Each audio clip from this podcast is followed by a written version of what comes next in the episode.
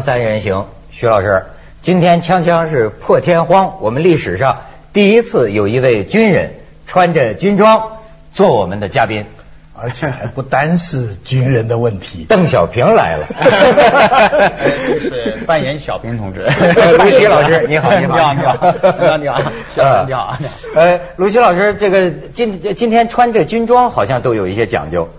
对，因为今天是最后一天穿这个军装了，因为明天就是八一建军节。嗯，建军节呢，全军呢都开始换新军装了，新军装。的哎呦，这是老兵最后一次 穿老军装啊！而且这个邓小平的项目也给我们 来一点 就我我就发现他刚才聊闲聊啊，说演一个领袖人物，演邓小平，连声音都要研究他的发声。嗯，对，特点，对，你给我们学学他这个，因为演特型人物，他的这个声音大家非常熟悉，所以我们演他呢，尽量的要做到一个是外形像，呃，这个感觉像，精神气质像，还有声音也要像。因为前段时间因为这个呃有点咳嗽吧，可能嗓子 有有点呃有点哑。邓小平的声音有什么特点？呃，他呢这个年纪大的时候呢，他一个喉音、胸音比较多，比如说。各位同志，各位朋友，现在我们这个大家欢聚一堂啊，非常的高兴。一个我们的国家要赶上世界先进水平和发达的国家呀，必须进行改革开放。哎，这好，是吧？他那个声音和我平时讲话可能就不一样。哎呦，我我我还以为是天然就相像，看来这也是功夫。是吧？对，琢磨到这个要练。你认识他的家人吗？认识他的认识，因为这个我们以前拍的片子啊，嗯，哎，他们家里边都看了，像大决战呐，嗯，啊大转折呀，嗯，哎，邓小平啊，哎，他们都要看。邓邓普方他们对你的这个表演，他们是一个什么意见？会不会有些什么建议？人民大会堂的时候，我们那个邓小平那个电影，嗯，呃，在那儿首映吧，嗯。嗯，普方呢，他让他爱人呢叫我过去，但普方同志让他过去，然后我过去了。过去以后呢，普方见了我，说卢青同志，你这个戏演得好。像我爸爸，你想你说了两遍啊！而且他爱人呢，以为我耳朵不好，因为小平同志有一有一只耳朵不好，那就以为你耳朵不好，还给我重复了两遍。哎，吴奇同志，普方说你这个呃这个戏演的好，这这是一幻一真了，这是吧？不过今天卢老师来，还不是讲邓小平邓大人，这要讲他穿穿的这身军服，他是老兵，过去是在野战军，对。我第一次当兵呢是在五十四军，啊，这个是河南那边，新疆。河南，哦，在河南那边。啊，在河南，哎，我们是这个军里边一个师，就是一幺六二师，嗯嗯，而且在一个团，在一个团，因为当时呢招文艺兵，招文艺兵呢，因为开始呢我是考的重庆文化局的专业学员队，嗯，考考进去了，考进去呢，当时那个解放军的威信很高啊，嗯，文化大革命。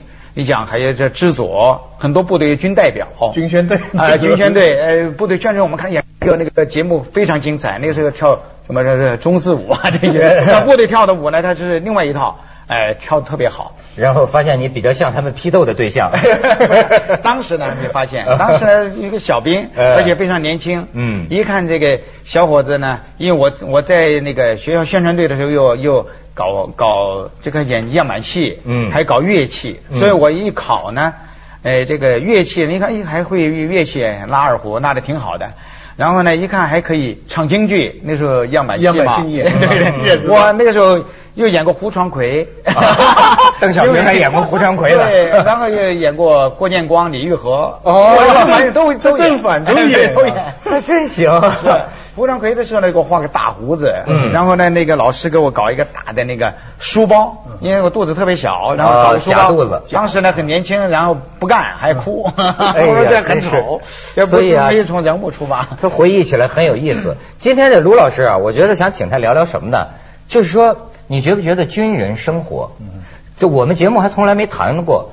但是呢，你比如说有一一次在飞机上啊，有有一个当当过兵的。跟我讲说，你们真是应该聊聊军人生活。对，我觉得真是，他是一个很大的一部分人群呐，人口啊，而且是这很多人更感兴趣的这对，就他也是人呐，对吗？但是我们拿常人的标准去衡量啊，他的这个生活状态啊，是一种很奇怪的生活状态。你比如说，是封闭式的，对，是吧？封闭式。你像咱不是破坏解放军形象，我我我是觉得人之常情很有意思。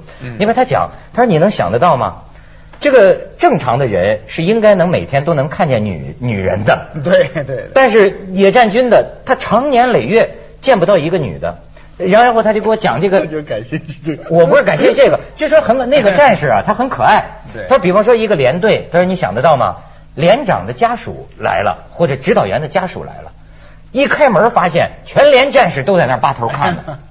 你们很久没看，他很久见不有有时候就说喊。呃，这个向左，呃，就转，就要要这样。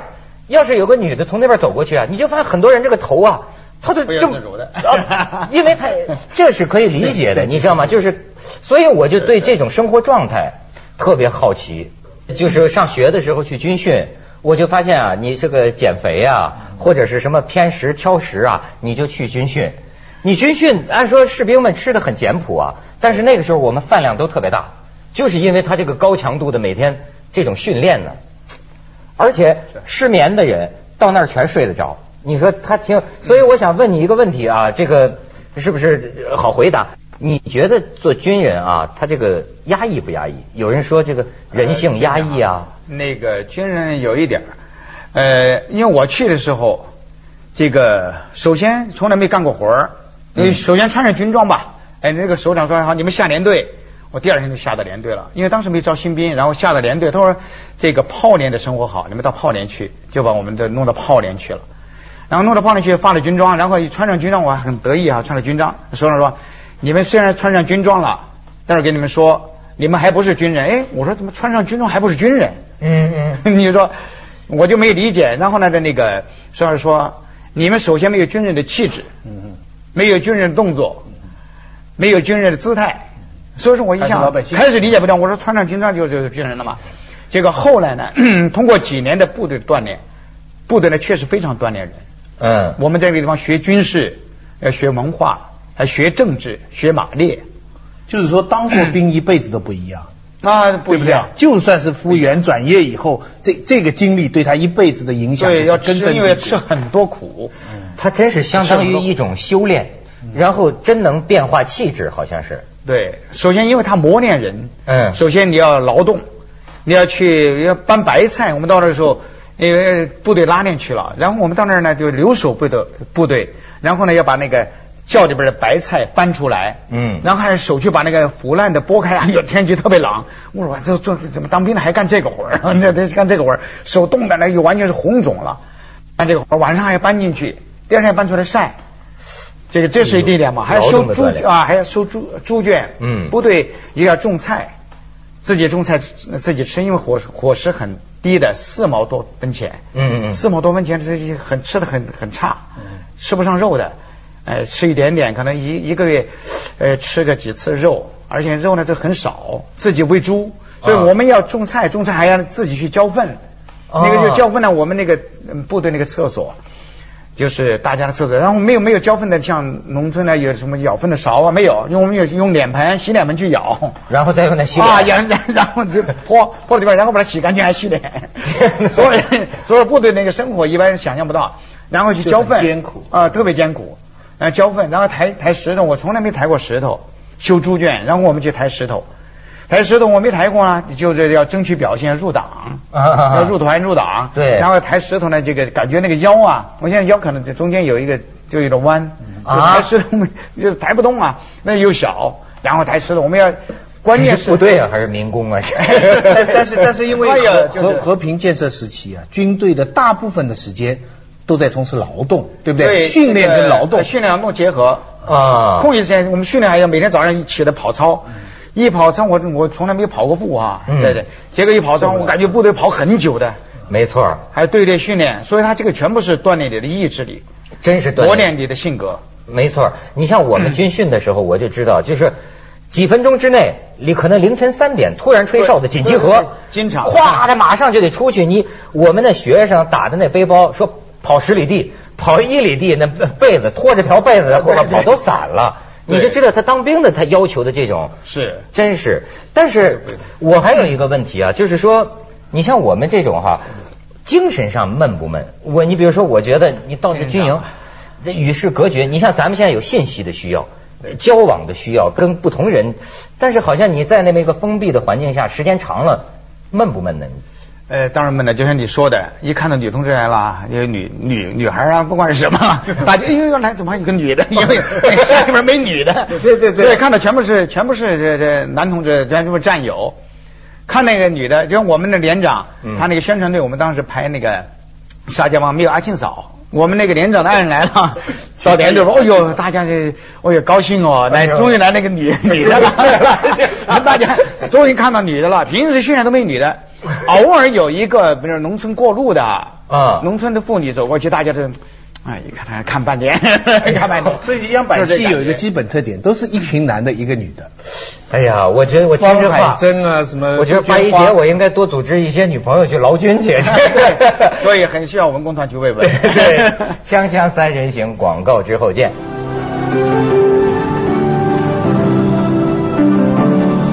觉得哈，就说一个正常的人，他这么一种生活状态。呃，对他的这个身心成长算正常吗？我我没有发言权，我做过工人、农民，就是没当过兵。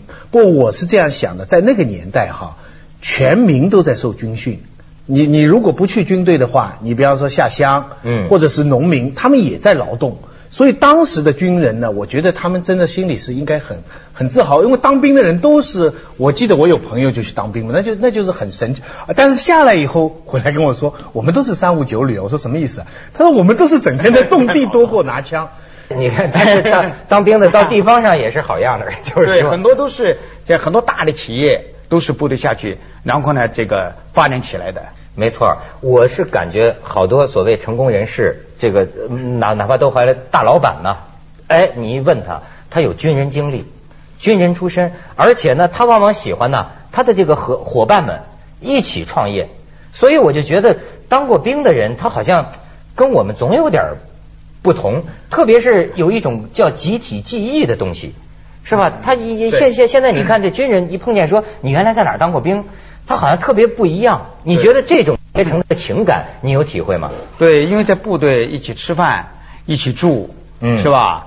一起娱乐，一起训练，他这个时间都是几年的时间，都完全是不可分割的，就是几个人在一起啊，就一个集体在一起。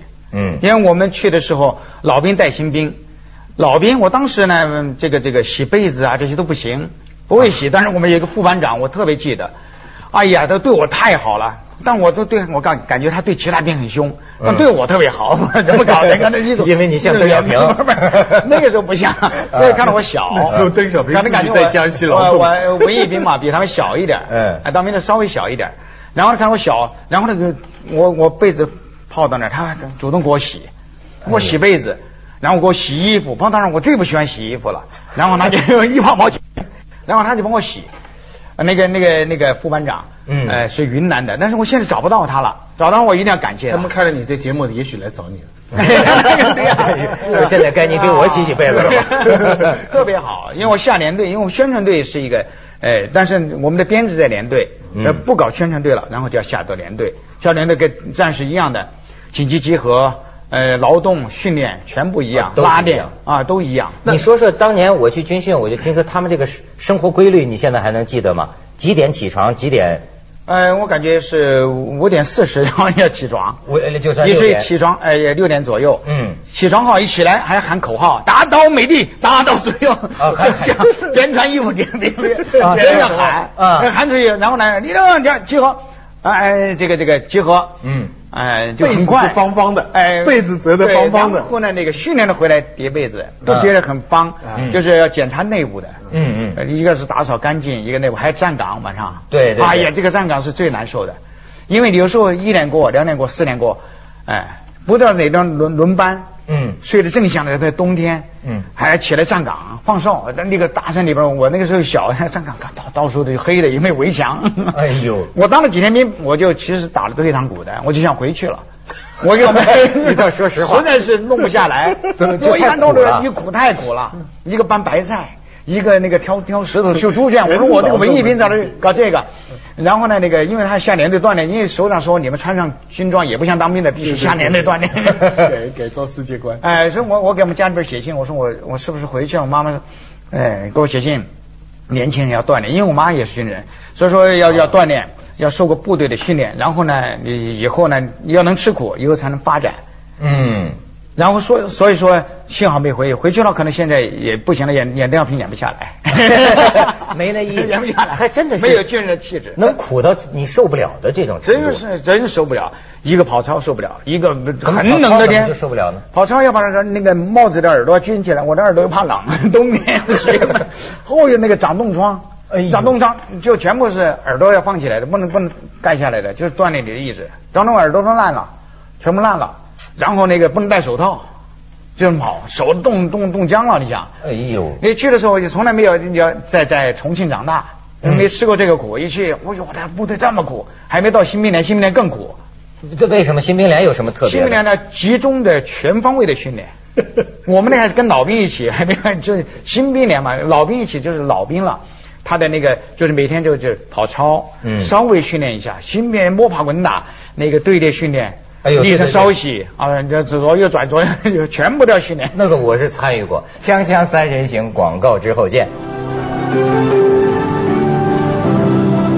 刚才还说这个大家在一起一块儿呃训练一块儿娱乐哈，娱乐有什么娱乐？娱乐打扑克牌，打 打上游打吗？呃，就是礼拜天、礼拜六、礼拜天，礼拜六放假的时候，礼拜天。哎，这个就这个就是唯一的，基本上娱乐就是打扑克牌。当然还有有些喜欢打乒乓球的，也可以打打乒乓球。那但娱乐太少了，太少了，好像是规定时间看电视新闻联播，看完了是不是？这个还没电视，还 没电视呢。广播广音喇叭，七零年，哎，对，那到最后，呃，到到改革开放以后才有电视的。那能出就是周六周日能出去玩吗？要出去呢，请假。比如说我们。那个在山沟里边，你要出去到很远的地方去买那个小卖部去买点东西吃的啊。比如说我们战友这已经买买瓶红酒啊，买点什么花生米啊，买点鱼干啊。嗯，大家在那个山坡上一坐，喝点小酒，那那个时候享乐的时光了。部队喝起酒来那是出名的，我我最爱去部队喝酒了。你这这部队就是敬你喝酒，每个部队都有一套的。喝酒，喝酒好，喝够了，不能再喝了，不能再喝了哈。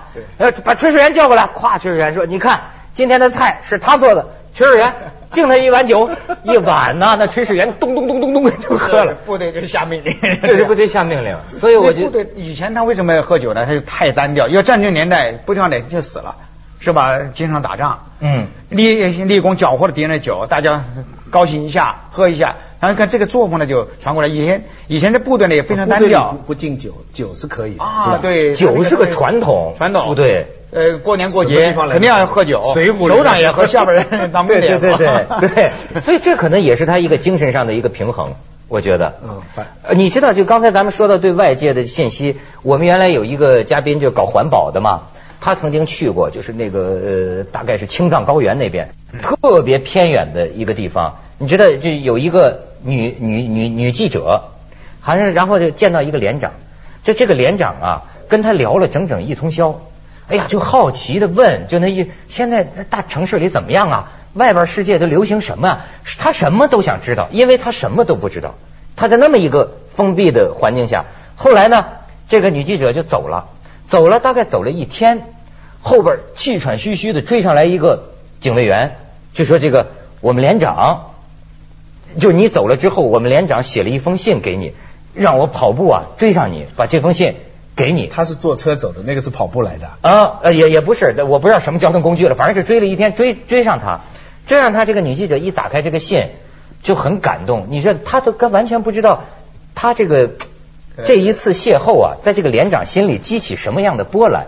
这个连长说呀，他说他爱上他了，聊了一晚上。他但是呢，就是我是军人。坚守军啊，而且呢，我觉得可能是我因为跟外界隔绝的太久了，就像你说的，太久没有见到一个女性哈，或者一个这么谈得来的人。